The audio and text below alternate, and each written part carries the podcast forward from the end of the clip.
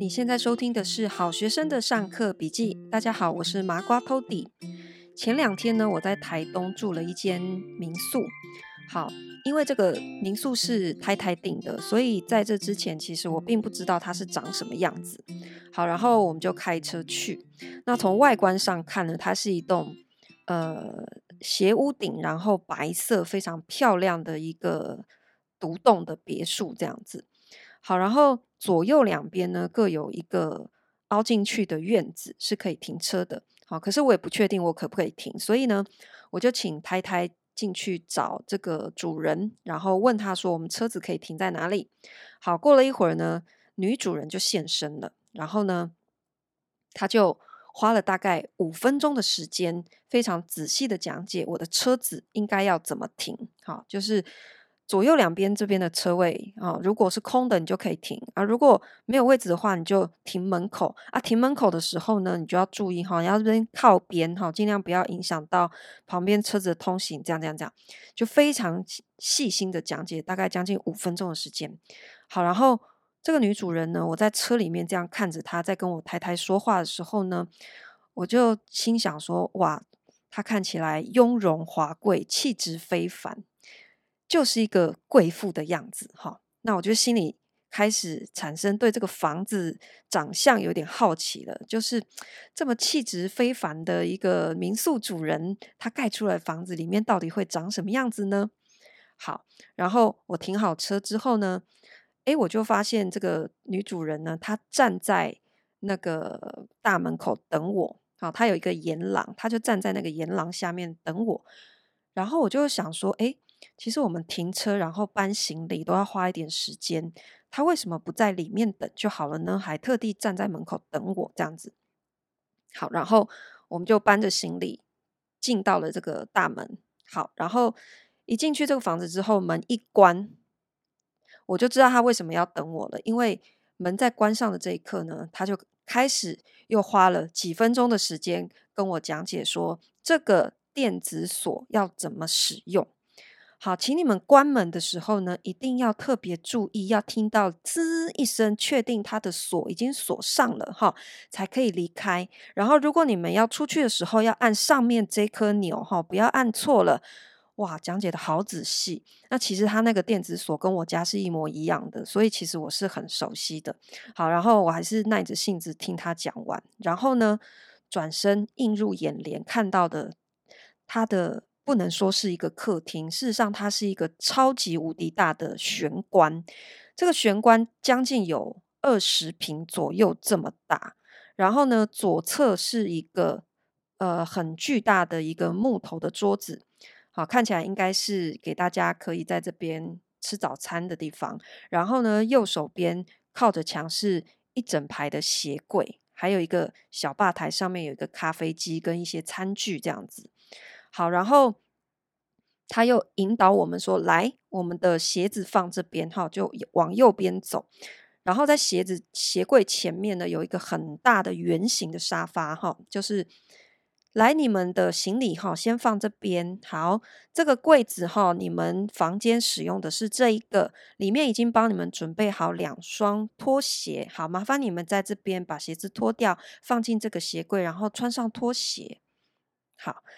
就这样子一连串的 SOP，他都非常有耐心，花很多的时间讲解每一个细节。然后最后我们能拿到房卡，进到我的我们的房间的时候呢，事实上我已经觉得有点累了，因为感觉就是经过重重关卡。然后这个房子非常的美丽漂亮，它是一个呃法式轻奢风的室内设计装潢。我刚刚提到说，它的地板是，诶，我刚刚有提到吗？总之呢，就是它的地板是，呃，用非常漂亮的木纹，然后贴成鱼骨的。然后呢，墙壁的油漆是选深色铁灰色过渡到黑色，然后搭配所有的饰品都是金色的，比方说椅子的椅脚都是金色的，水龙头也是金色的。然后呢，甚至连所有的餐具都是金色的，好。那窗户是完全的法式铁键风，就是一格一格，然后是黑色的铁窗，这样这样子的哈。那我进到这个房间里面才喘一口气，然后呢，事实上它的公领域非常的大，可是房间却非常的小。好，所以我一进到这个房间的时候，其实感觉是很局促的。那这个空间给我的感觉是，哇，它真的是花了非常多的钱，非常用心去装修出来的房子。好，所以呢，我也就小心翼翼的，那生怕碰碰坏它什么东西，因为这个主人很显然是非常非常宝贝他所有这些眼前看到的一切设备。好，或者是他的那些饰品之类的东西，所以我什么都不敢碰，我非常小心翼翼。可是，就越是小心翼翼呢，我却在一进房的时候就哐当打破了一个水杯。好，因为他房间很小，然后他的床意外的非常的轻，就是他整个床架都很轻，所以我靠在那个床边的时候呢，就不小心移动了那个床。就它就滑开了，然后呢，就把床边的一个圆形的茶几给推倒了，所以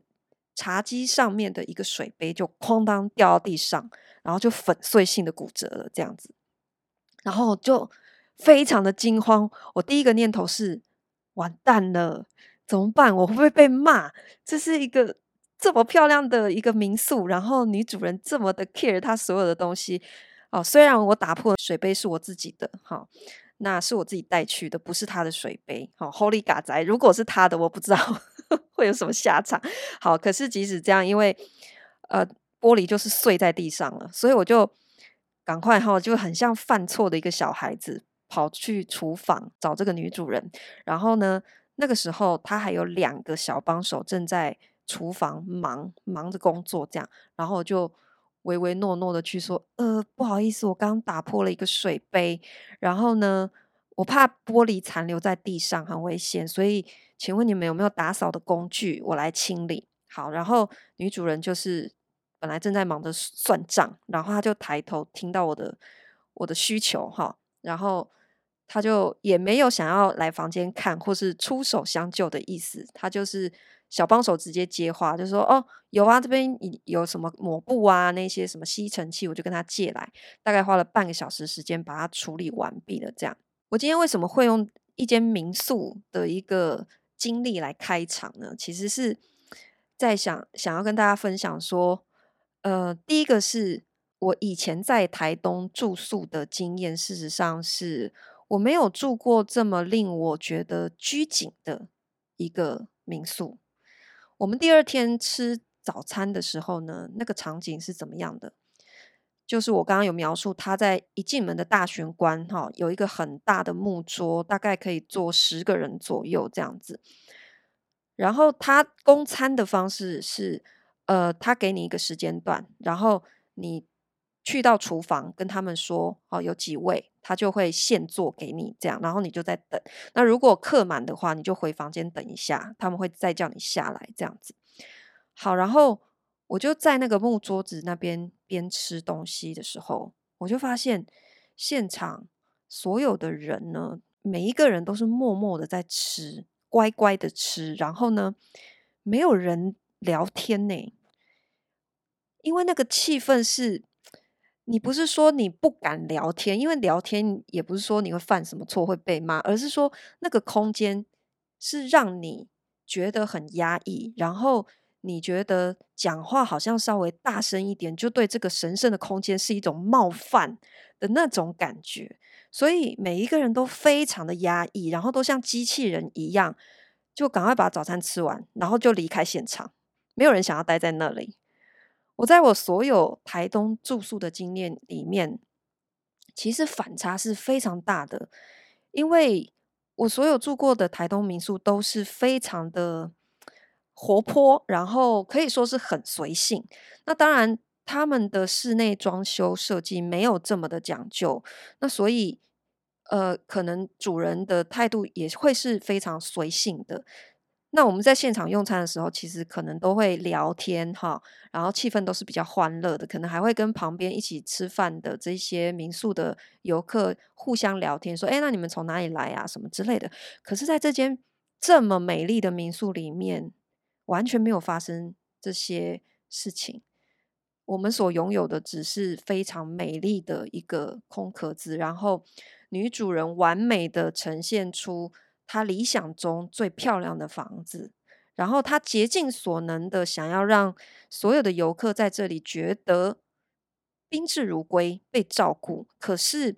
她又很怕大家不会使用她那一些精心挑选的设备，所以我就在想说。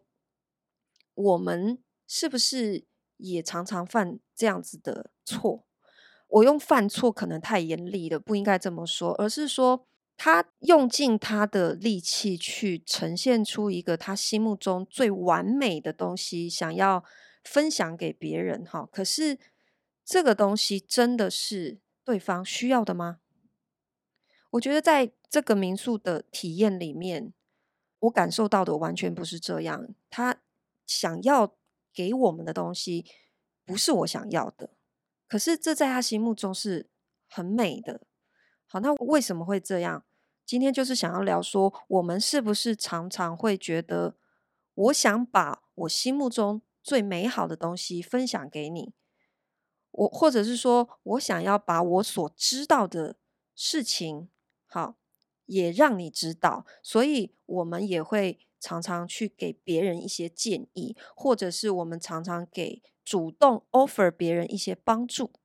可是这样子的帮助，或者是说建议，也许并不是别人需要的。好，我以前呢，呃，会跟我的一些好朋友，好，去聊说投资理财啊，或者是买房的这些事情，哈。可是其实。过了一段时间之后呢，我就发现说，我不应该再很轻易的去 跟别人说这些事情了，因为呢，当别人他的思想啊没有跟你走在同一个节奏哦，或者是说你们是在呃同样的对，比方说投资理财，如果他对投资理财的学习的知识，跟你的知识量其实落差非常大的时候，那你给他建议，不见得是他当时可以吸收，或者是他可以理解的，又或者是说他能够做到的。好，再加上今天如果不是对方主动提出要求说，哎，你要给他建议，好，那我也真的觉得其实我不应该主动给别人建议了，因为我曾经。很想要推着我身边比较亲近的人走，就是很想要急着去分享我所有的这一些，嗯，投资理财或者是买房子，好，或者是包租这方面所有的知识，好，给我身边的人。可是很多时候，对方给我的反馈是他其实并没有准备好来接收这一切，所以他会听了之后。他就默默的又走掉了，然后他还是什么都不会去做，啊，甚至更糟的情况是，你给了一个呃他建议，结果，比方说你给他一个投资建议，结果呢，他没有办法承担那个风险，他赔钱了，他是不是很可能回过头来怪你？结果最后是你们连朋友都做不成，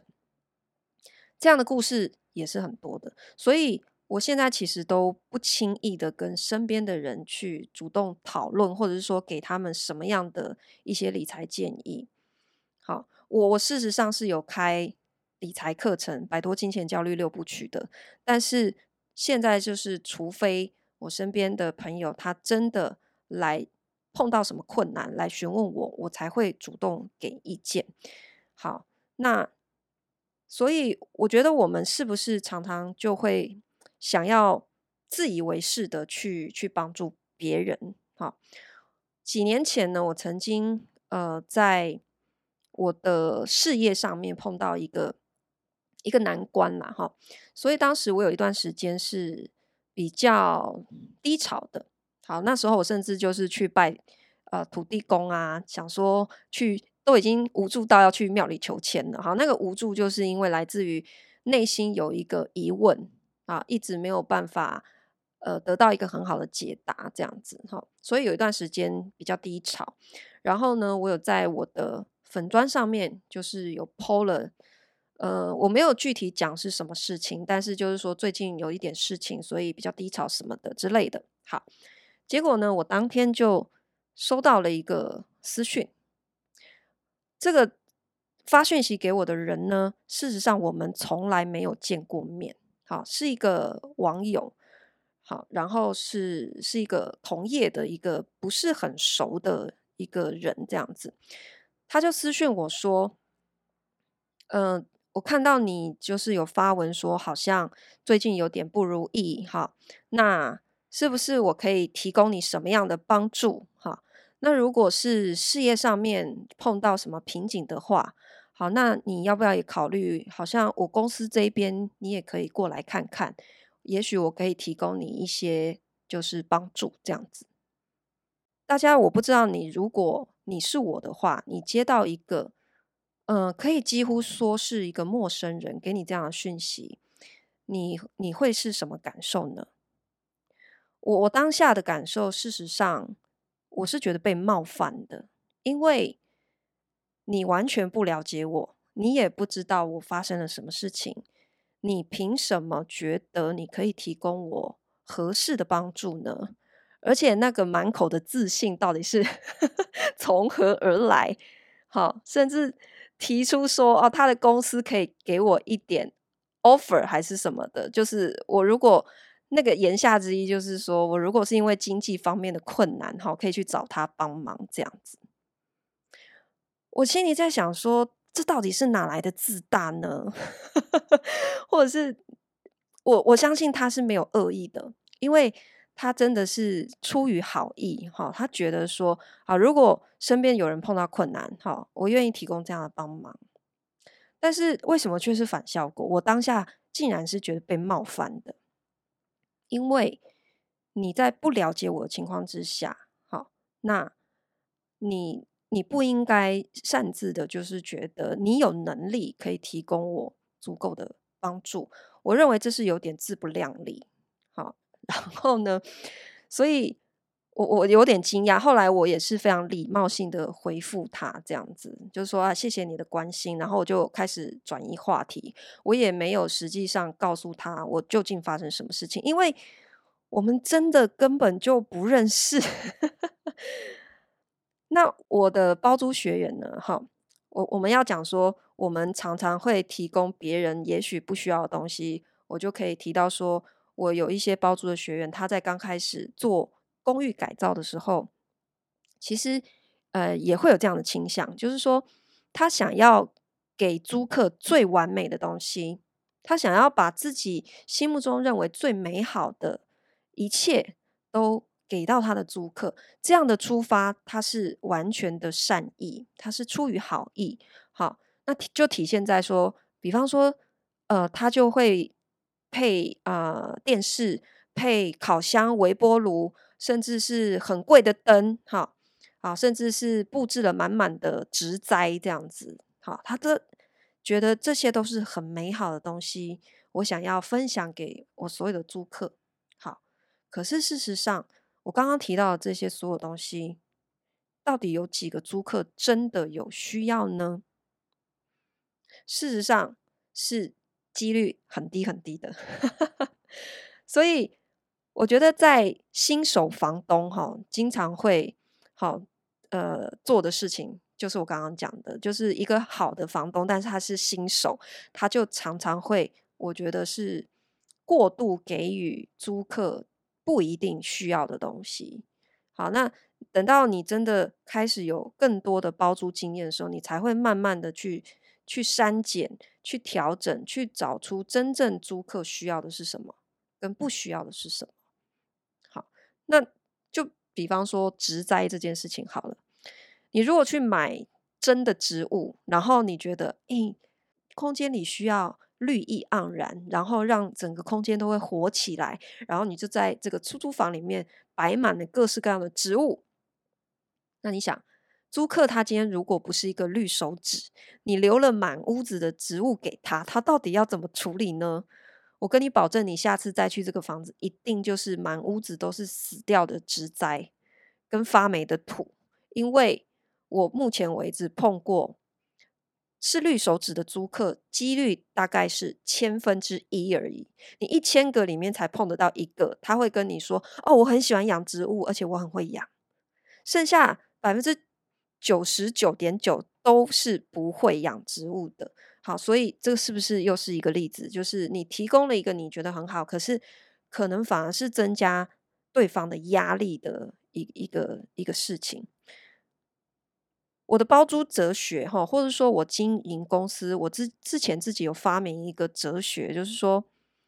我们对于事情要掌握细节，可是对于人的事情要抓大放小。意思就是说，呃，我们在处理，比方说关于公寓的改造、关于采购设计这些处理事情方面，我们当然要追求细节。因为我们的产品的好坏，或者是市场表现，就取决于我们的细节。可是对于人，你处理人的事情，你不能一直纠结一些小事情。对于人，你反而是要抓大放小，或者换句话说，“水清则无鱼”啊，你们一定也听过这句话。它意思就是说，有时候，呃，你要。看事情的大方向，然后呢，对于人在执行过程当中可能会犯的一些小错，或者是呃一些偏离你原本要去的方向，好，你只要引导他回来就可以。所以你不用太去纠结他呃去犯的那些小错，只要整个大方向是对的就可以了。你这样子才会把好的人，可以用的人。一直留在你的你的身边。好，那再来就是说，今天我们出租一个空间，我讲的出租指的是，不管你是长租还是短租，还是像我刚刚提到的民宿，它是属于日租的情况，只要你是开放给公众使用的空间，你真的要放手，你真的要 let go，学会放手，就是说。你必须认知到，一旦你的房子出租给别人，不管是以什么样的形式出租，这个跟你承租的人，他就是空间的主人，不再是你了。你必须放手，把这个空间的使用权交给他。如果你没有办法走过这个坎的话，其实你不适合当房东的，因为我碰过很多的房东，他在一开始接触我。想要委托我来包租的时候呢，他们会有一个状况，就是因为这个房子是他们从小到大生活在里面的回忆，或者是说这个房子里留了很多以前长辈，有可能长辈已经过世了，他们留下来的东西，他舍不得丢，可是他又希望这个空间是被活化。可以为他带来一点租金的收入的，那我就必须跟他沟通说，今天如果你决定要把这个空间让出来要出租，你一定要学会断舍离，就是你必须把这个空间清空，你要让。这个空间，你要认知说会有新的主人进来，然后这个新的主人会在这个空间里面活出他自己的生活，他会有他自己的味道，所以你不能把以前的味道或者是以前的那一些旧的东西，你舍不得的留给未来的主人，这样子这个空间只会继续的被遗弃，因为新的主人是。没有办法接受这样子的空间的，所以一个空间，你你一旦决定要出租的话，你要知道，就是很多细节，你不要一直想要去牢牢的抓住。那我觉得用那个民宿的例子来讲，就是说，他用了非常高贵的很多的各式各样的设备，好，可是他又非常的担心别人不会使用，或者是。别人会弄坏他的东西，然后他就自己每天花大量的时间在现场，想要确保所有东西、所有的事情都是照他的 SOP 很顺利的。所以他开了这这个一间民宿之后，